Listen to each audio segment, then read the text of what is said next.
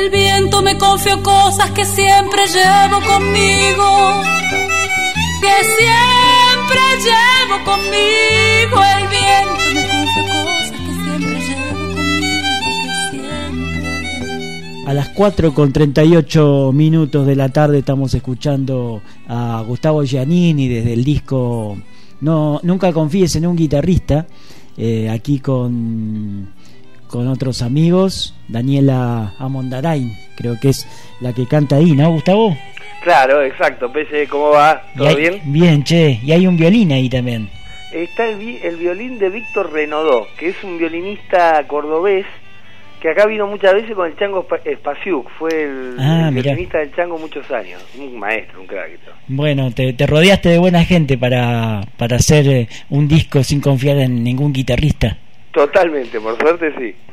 Bueno, este, te llamaba porque hay un nuevo proyecto, porque, bueno, viste como ahí recién estábamos pasando al aire una nota con Lucio Balduini, que está en, Nueva York, y hablaba un poco de, del karma de los músicos en estos días de pandemia y aislamiento, ¿no? En que este, los espectáculos no se pueden hacer, así que, bueno, es un poco eh, de dónde dependen los músicos, ¿no? De los conciertos, sobre todo.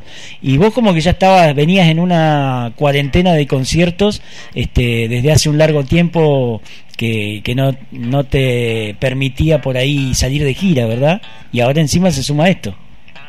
Totalmente. Y la había cortado, sí, el año pasado no toqué mucho, sí con ese proyecto de Llamas al Demonio, donde salimos bastante y en los últimos meses tocamos todos los martes en Neuquén, todos los miércoles en Centenario y todos los jueves acá en el producto, así que fue un- el- con el dúo lo fogueamos bastante.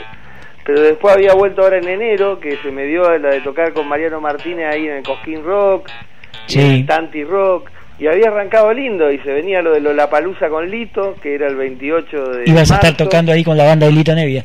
Claro, habíamos, eh, con Julián, el baterista que también es de acá, habíamos viajado ya para los ensayos de la palusa, todo, y bueno, parece que se hace en noviembre, pero bueno, esa incertidumbre que no sabemos para qué lado va a disparar todo esto tampoco, ¿no? Y mientras tanto, ¿qué hace un músico?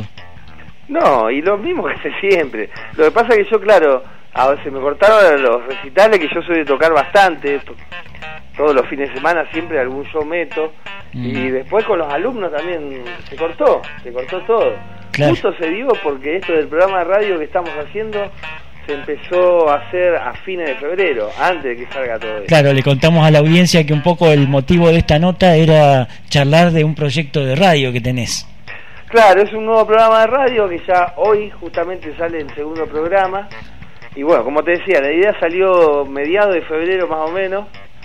La idea de volver a hacer radio, porque en realidad ya eh, alguna vez hacíamos el programa Apartamos de la Base Claro, en con el Mauro 18 Liciotti y con el Juli. Y, y bueno, después de eso, que fue en el 2012, nunca más había hecho. Y bueno, siempre me gustó la radio. De hecho, yo estuve ahí también, en, en mis comienzos fueron en Antena Libre como corresponsal del programa La Cosa Nostra. La cosa nostra, un clásico de antena, ¿eh? Totalmente, que era año 92, 93. Claro. Y bueno, siempre me gustó el medio y en esta eh, los convoqué a Claudio Gavis, a Willy Krug, que están como columnistas, que agarraron viaje enseguida. Y también deben estar con poca actividad en estos días, ¿no? Y también se da justo que están con poca actividad, Claudio está allá en Madrid, que la están pasando un poquito más peluda y también no sale a ningún lado, ¿viste? Y ya está en, dentro del grupo de riesgo también, ¿no? Claro, totalmente, totalmente. Él ya tiene 72, su compañera 85, así que Mm, guardados como, como todo, ¿no? Como todo, la única cura por el momento es el aislamiento. claro. Bueno, pero vos estás con este proyecto de, de radio que contanos cómo lo puede escuchar la audiencia.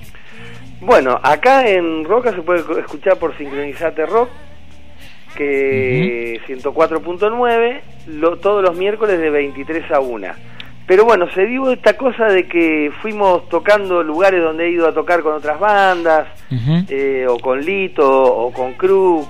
Eh, bueno, fui tanteando otras radios y se fueron prendiendo. Y creció el proyecto y hoy en día ya es lo repiten 14 repetidoras. Mirá, qué impresionante. Empezó con 13 repetidoras desde el primer programa, que fue la semana pasada, y ahora se nos sumó Radio Sudaca de Treleu, Chubut, Y bueno, se siguen sumando radios también del norte, la última fue Formosa, Chaco, bueno, la cuestión que sale en ocho provincias y desde hoy miércoles al domingo hay, tenés varias opciones para escucharlo por las otras radios también, porque no todas las pasan el miércoles a las 23. Ah, algunas salen diferido. Claro, es que en realidad el programa es grabado, para todos sale diferido. Digamos. Ah, bien, bien.